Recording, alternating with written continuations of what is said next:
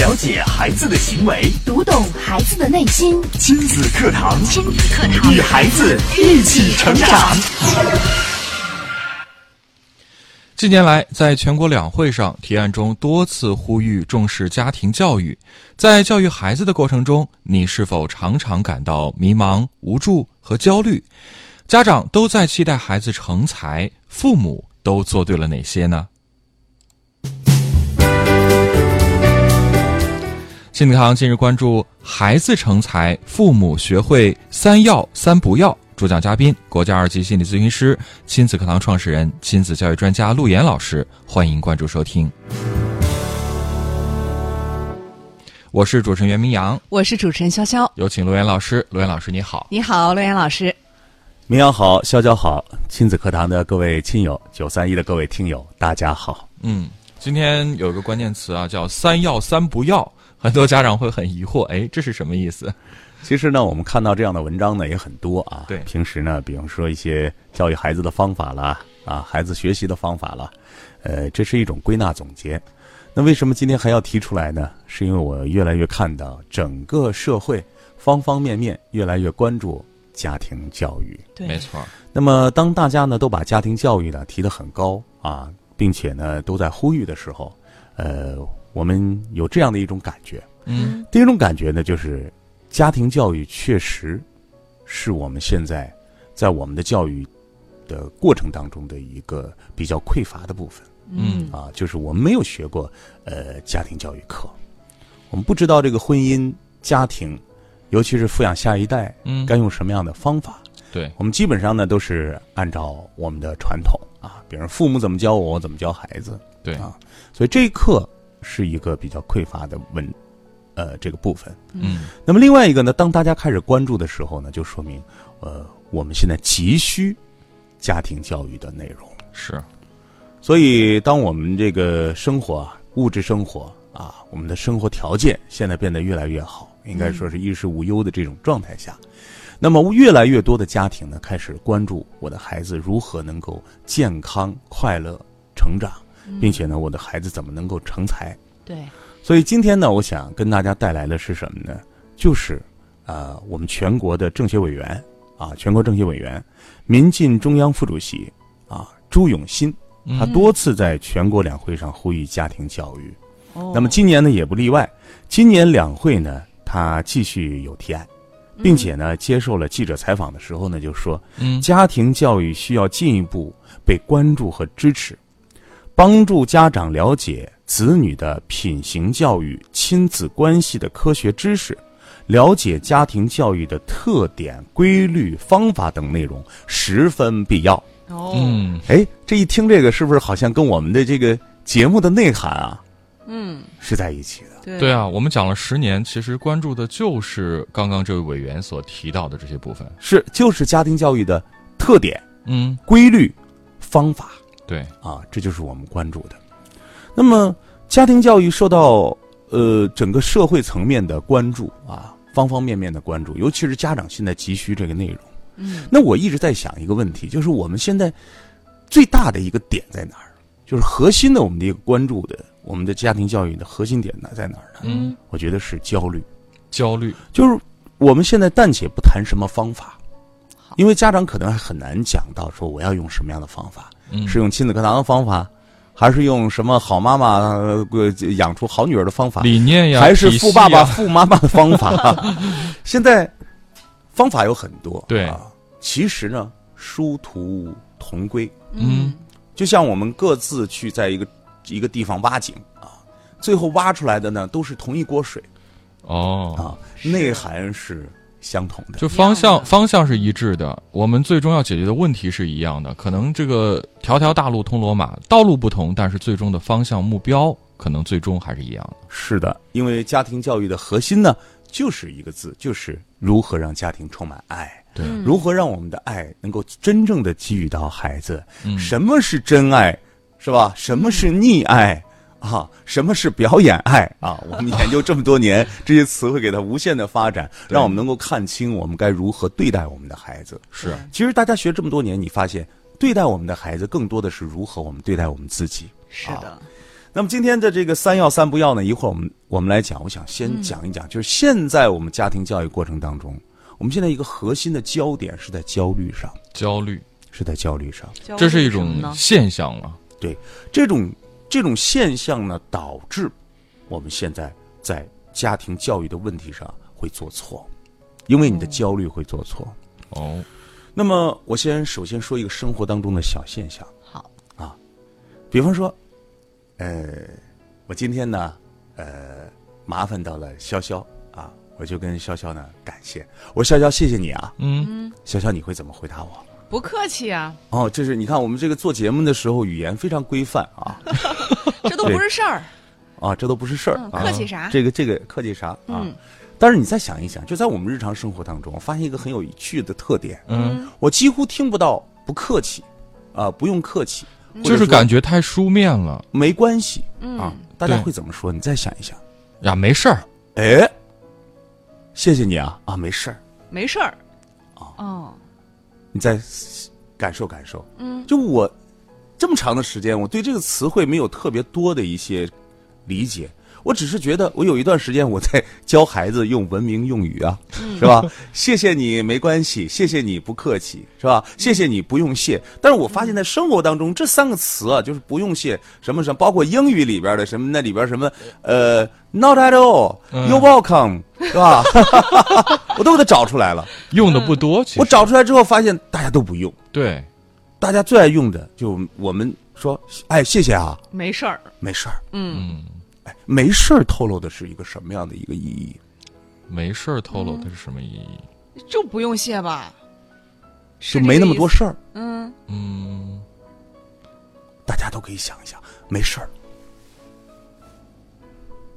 就没事儿的反义是什么？大家想一想，有事儿，我们总担心有事儿。我们在交流的时候，你会发现啊，在家庭交流当中，“没事儿”这个词汇经常会被应用。对，没事儿，妈，嗯，你别管。不要担心。对，然后呢，父母也经常会用这样的方式给孩子说：“哎，他什么事儿都没有啊。嗯就是突然有一天，他在问候你的时候：“哎，有事儿没？” 他说：“没事儿。”嗯，哦，没事儿就没事儿就好啊。没事儿，走 吧。我们的关心变成了我们总担心我们生活当中要有事儿，嗯担心不好的事情发生。我们总在担心出事儿。对，对，我们在想是不是有事儿了呀？所以说，语言的这种潜台词，它附着在我们的潜意识上。哦，嗯，我们生活当中，就是家庭亲人之间的关系当中，“没事儿”这两个词经常会出现。我们希望家人没事儿。我们希望家人身体没事儿，对我们希望我们的生活当中没有什么太多的一些杂事。对，但是你再看，在这样的一个潜意识语态下，我们经常会考虑的是：哎呦，会不会有什么事儿啊？嗯，当你总担心会有事儿的时候，真的事儿可能就来了。大家没有听过我们节目，可能不太懂我说这句话的含义啊。这是这个内核啊，是一种吸引力的法则。哦，就你天天担心，你比如说，我们担心孩子会感冒，嗯，你担心孩子会感冒，你就把孩子穿的更多，对然后呢，还没有经点小风，孩子一热，啪一脱，感冒了。对，我们越担心的时候，那份担心会变成一种焦虑。焦虑啊，所以我们有事儿的这种焦虑，一直伴随着我们和孩子的成长。嗯，当孩子出生下来，有事儿没？没事儿。好，嗯，吃的这个奶有事儿没？没事儿。行，啊，上的这个课好不好？孩子出去玩安全不安全？方方面面我们都在焦虑。嗯，那么孩子上学了，更是感觉如临大敌。什么事情来了？嗯，那么我们把生活当中，你看前一段时间，包括呃，我们说小升初有规则啊，民办学校的变化，嗯，家长那么多的关心啊，似乎，呃，我看到有很多的一些商业机构都开始说了，你知道吗？现在最重要的是什么？嗯，最重要的是孩子的口才。哦因为什么要面试了？试我们一定要让孩子怎么样？嗯，我们生活在这样的大的环境下，被很多的事情侵扰着，我们总觉得我们的孩子会面临很多的难事、坏事、不好的事。嗯，但是我们就缺少了一份发现孩子身上好事发生和孩子能够做到的那些事情的这种角度。嗯，为什么我在上一期的这个行动派父母里边讲，我说，请你每天想一想，今天都发生了什么好事，因为我们总担心会发生坏事。对，那么，我们来看一看我们生活当中的这些事情，我们父母啊，往往做的都会比孩子的需求要多。对，其实你很多的事情，比方说孩子上什么样的初中，上什么样的高中，上什么样的大学，我们的家长可能在很早很早都帮助孩子规划了，但是你可能从来也没有考虑过你的孩子到底是什么样的优势，什么样的方向，他有什么样人生的选择。对，我们啪啪啪，很早很早就把孩子全部规划好，最后发现一次不像你想象，两次不像你想象，你就陷入了巨大的痛苦当中。是，所以今天我把这个咱们政协委员说的“三要三不要”拿出来，是想让你看一看，我们父母做过这些就够了。哦，我们不要再去焦虑太多生活层面我们无法控制的事情，而我们我们有法控制的事情，是在我们家家庭教育过程当中最基本的核心点。这个这段时间有个电视剧啊，叫《都挺好》，啊，特别火。值得每一位父母观看的，直击当代家庭痛点的一个节目啊。嗯，我希望大家还都有这份心，就是看待我们孩子、看待我们家庭的一些事情的时候，都挺好，哦，是吧？这个都挺好，传达的是什么意思呢？就是第一，它不是我最好，嗯，一定要最好啊，非常好，对啊，也不是说非常糟，嗯，但往往我们在面对家庭的一些问题的时候呢，往往走极端，啊，走极端。那么今天呢，我是带来这个三三三要三不要啊，先说说他这个背景啊，这是全国政协委员、民进中央副主席啊，呃，朱永新，他首先是说到了他的这个成长的背景啊，他说呢，你看他的父亲是一个小学老师，是在一个小镇上教书的，嗯，父亲呢，呃，这个人生的格言都呃，也就是他的一个榜样了。哦啊，父亲说：“我要么不做啊，要么就做最好。”嗯。另外呢，呃，他说在他那个年代啊，这个学校的图书馆里边书啊是非常非常稀缺的。是，这个孩子一旦有匮乏呀，他就想激发了他这个爱读书的这种兴趣。嗯，而现在我们试想一下，我们给孩子买的书有多少啊？一斗一斗啊。对，一床一床啊，嗯 一箱一箱，对啊一排一排。但真正能够坐下来看书的时间，各位好好思考一下。嗯，呃，另外呢，他说呢，他曾经呢，周国平啊，给他送过一套啊四卷本的著作，嗯叫《女儿四岁了，我们开始聊哲学》。他说，当时周国平呢，给他了一句话，叫做“永葆童心便是哲人”。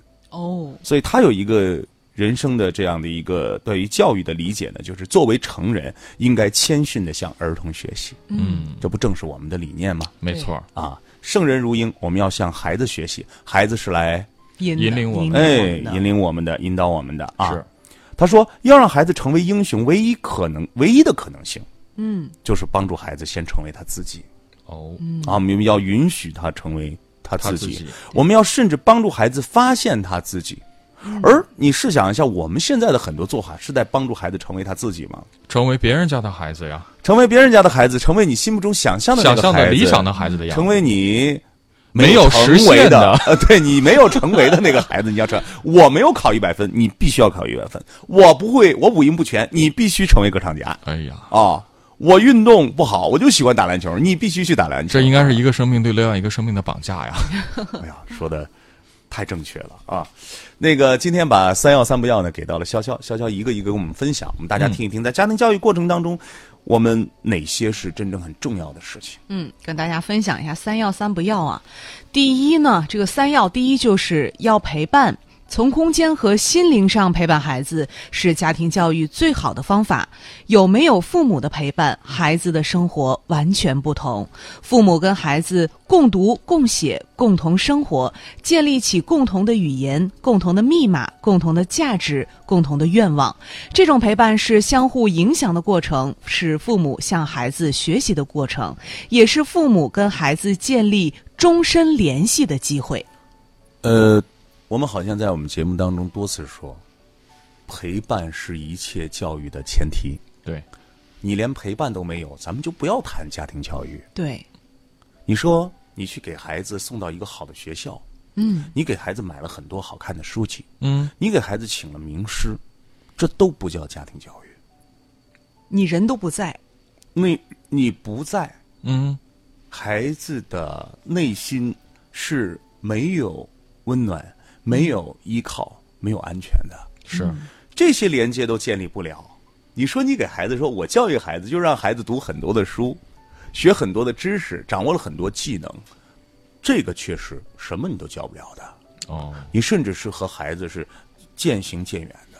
嗯，所以留守儿童的问题，虽然现在在城市当中有很多的孩子，这个父母的条件都非常不错，但是父母经常缺乏陪伴的时间是，对，啊。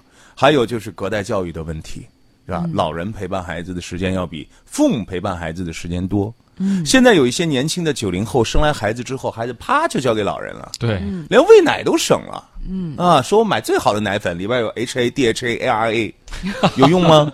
人要的不是那个元素，人要的不是那个什么高质量，人要的是你抱着他，对你，看着他，嗯你和他同呼吸，你和他逗着玩儿，你和他很开心，嗯，这样的一个过程，我们感觉好像是在，这这这有什么重要性呢？感觉没什么高科技啊。对，是是说明你没有听过我们的节目，嗯是吧？没有没有看过我们分享这个恒河猴实验，那个小猴子出来那种惊慌失措啊，对然后被其他猴子整的不像样子，最后没有办法过群居生活。哦，你想一想，一个孩子的陪伴起了多么大的作用。是，嗯，所以，第一，要么你就不要孩子，哦，你要了孩子，你就要负起这个责任，嗯，给予孩子陪伴的时间。是，但是这个陪伴呢，我也希望就是在夫妻双方陪伴孩子的时候，不能变成双方的绑绑架。比方说，有些家庭会是这样，就是你来陪伴，你也要来陪伴。嗯，我们家庭还是有相应的分工的。嗯，那么我们曾经说，比方说有一段时间有一个节目非常火，叫《爸爸去哪儿了》，对，是吧？爸爸去哪儿？在那个时候，大家的矛头全部一向指向了这个家里的这个男人。嗯，我们要知道，当时我记得非常清楚，周正教授在这做节目的时候，我就问周正教授：“我说周周教授，你觉得一个男人《爸爸去哪儿》这部片子给大家带来一些什么？”嗯，他说：“第一，唤醒了很多的家庭，知道爸爸对于孩子在家庭教育当中的重要性；是，第二，不能把爸爸完全的就绑捆绑在了家里就完了。所以我们当时给出的一个概念是什么呢？爸爸一周至少有半天的时间是全情投入陪伴的。是，嗯，那么这是一种非常理性的做法，对，而往往我们因为爱，我们会绑架太多兴奋。比方说，你每天要多长时间，呃，给规范好，然后你会发现很多家庭还要需要发展，对，社会还需要分工，嗯，而没有明确分工的两性关系，还会出现各种各样的矛盾。是的，，所以说，各负起各的责任，相互的理解与包容，在这个家庭当中，陪伴也有这份的含义。嗯，好，那么这是一个陪伴啊，这是一个孩子成长的前提。第二条是什么呢？第二个就是要积极，要注重养成孩子积极的人生态度。一方面要鼓励为主，一方面要让孩子学会悦纳自己。即使孩子某些方面不如别人，父母也也要悦纳孩子，鼓励孩子。孩子的成长空间是无法想象的，你给他多大空间，他就有多大舞台；你在多大程度上相信他，他就能演绎多大的辉煌。一定程度上是父母的期待和鼓励，直接造就了孩子的未来。嗯，你看这里边有一点啊，就说到了，不论别人怎么样去评价对待你的孩子，父母应该是悦纳、悦纳、鼓励，鼓励、支持的。对，但是我们想一想，我们现在的家庭当中是什么样的？嗯，别人看待你的孩子都觉得不错，而你却看不看不了你的孩子，是，看见你的孩子一堆的问题就来了。对，那这背后的含义是什么呢？我很清楚的告诉大家，就是你过得太不好了，哦你，太不爱自己了，嗯，你都没有过好，你怎么能够看出孩子的好呢？嗯，所以我们这个节目啊，每天其实传导有很多的听众跟我们说，说听听亲子课堂，我就好像稳定几天，是吧？情绪好一些，教育孩子好像就特别有力量。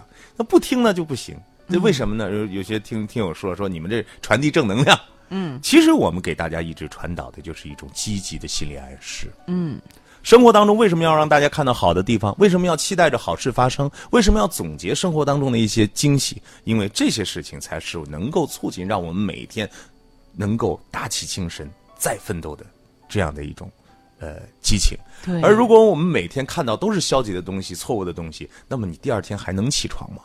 谁也不会起床了。好，我们来看第三条。第三条是要垂范。榜样的力量是无穷的，每个孩子身上都有父母的影子。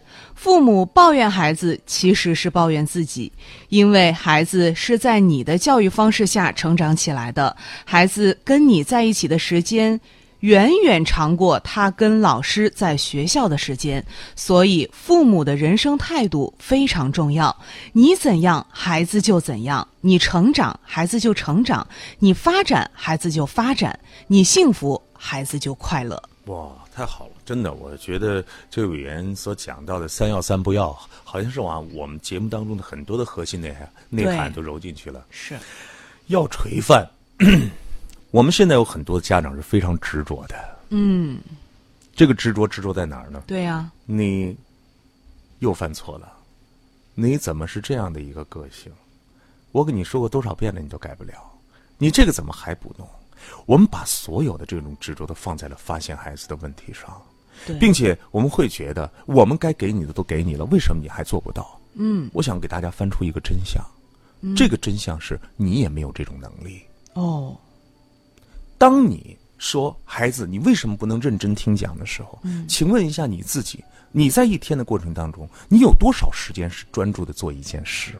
是，当你在说孩子你怎么不好好看书，我想问你，你的生活当中，你的手机打开你的屏幕时间，你多少时间是在阅读，多少时间是在看抖音，嗯，是吧？看视频、看电视剧。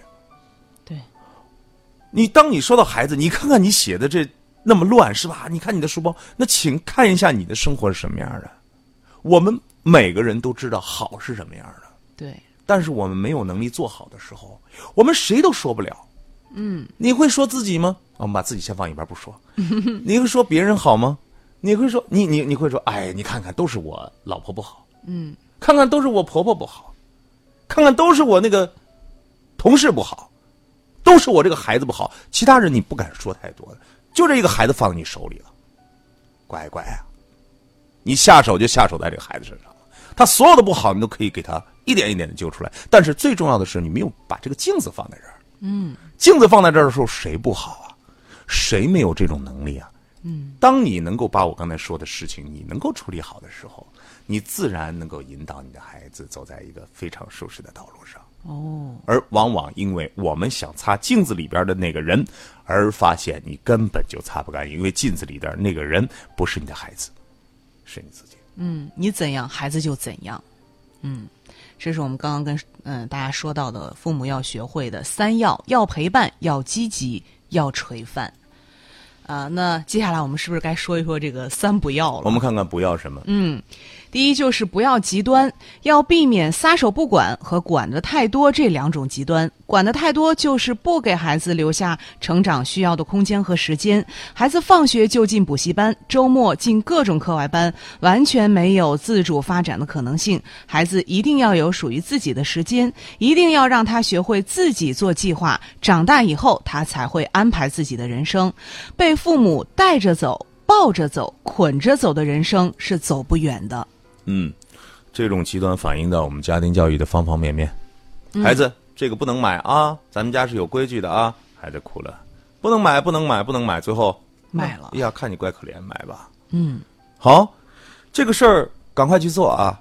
好，然后他不管了，对吧？赶快写作业，不管了。其实这里边你可以应该一点一点的帮助孩子，让建立良好习惯。是不是？比方说，哎，我要告诉你这个应该怎么做，今天有几个，跟孩子说清楚啊，有相应的陪伴。哎，他说写作业去吧，好，不管了。嗯，或者说让孩子做一件什么事情，他没有时间，对对不对？然后回来之后一看，孩子整的什么都不是，于是爆发了。爆发，大发雷霆，嗯，让孩子没有办法接受。是，所以，我们为什么会走极端呢？嗯，是因为我们对自己的生活都不负责任。哦，我们肆意的对孩子进行评价，但是你想一想，你有没有考虑到，比方说你布置了很多东西，孩子今天能不能实现？什么是在孩子的能力范围之内？哪些是需要你帮助的，而哪些是可以让孩子自行完成的？对，要么你就很有信心，你说这些事情都交给孩子，你之后不要发怒就好了。嗯，可是你往往是，你根本就没有过大脑，你说来来来，这个东西弄完啊，一看孩子没弄完，你又发火，控制不了你自己了。所以每个人啊，我们经常说到有序就在这儿了。对，当你心中无序的时候，就会走极端，就会自我。我认为你应该做的很好，嗯，我认为你应该做的很优秀，你怎么做成这样呢？那我试问一下这位家长，你给孩子布置这些东西，你都不知道孩子不能完成吗？嗯，所以，很多时候是我们的武断，对，我们想当然了，是。我们对孩子太无所谓了。想说你的问题，说你的问题，嗯，为什么呢？因为你错了，哦。反正我没错。嗯 好，这是我们说啊，不要极端啊。我们再来看，再有就是不要攀比。做父母的很难不把孩子和自己相比。我也曾经对儿子说：“你要是有爸爸一半的勤奋就好了。”其实我的孩子很聪明，但我总觉得他不够勤奋。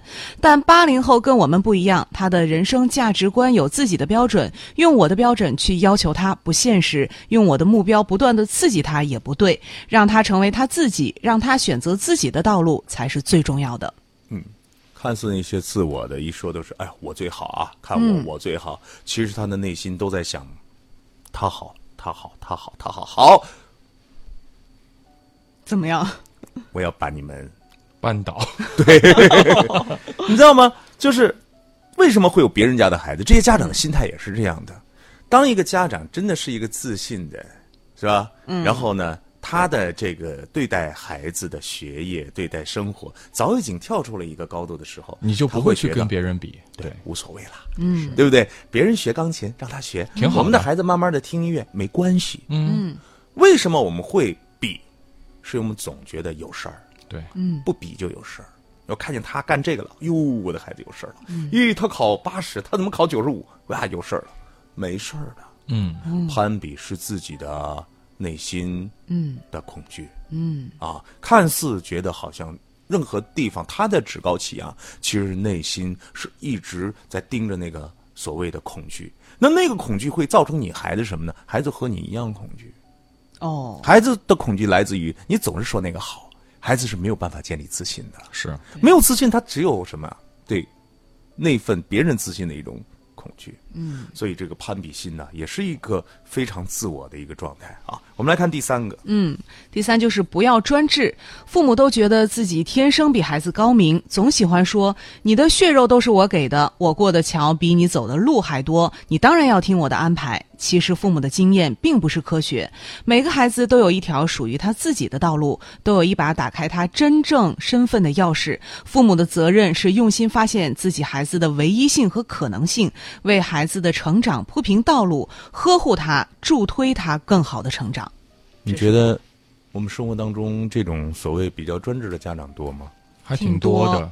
嗯这些家长有一个特点，就是他比较简单粗暴，嗯对待事情就是我想到了，你就按照我这个方式做，不要给我讲太多。嗯，他缺乏了一个很重要的一个人与人之间，尤其亲人之间的一个内核，就是我要在乎别人的感受。是，好，爱人之间是一个平等关系，在乎感受。对于孩子来说，你更要在乎他的感受。没错。而往往我们最不在乎的就是孩子的感受，嗯，尤其是这种自我的家长，就为什么他专注？你应该把这个弄好啊！嗯你是学生，你以学为生啊。嗯，成绩都考不好，你还说什么呢？其他都不要讲。嗯，那么当他有这种概念的时候，他就没有办法理解一个孩子作为一个个体、一个人、一个小小的的他慢慢成长过程，他需要些什么。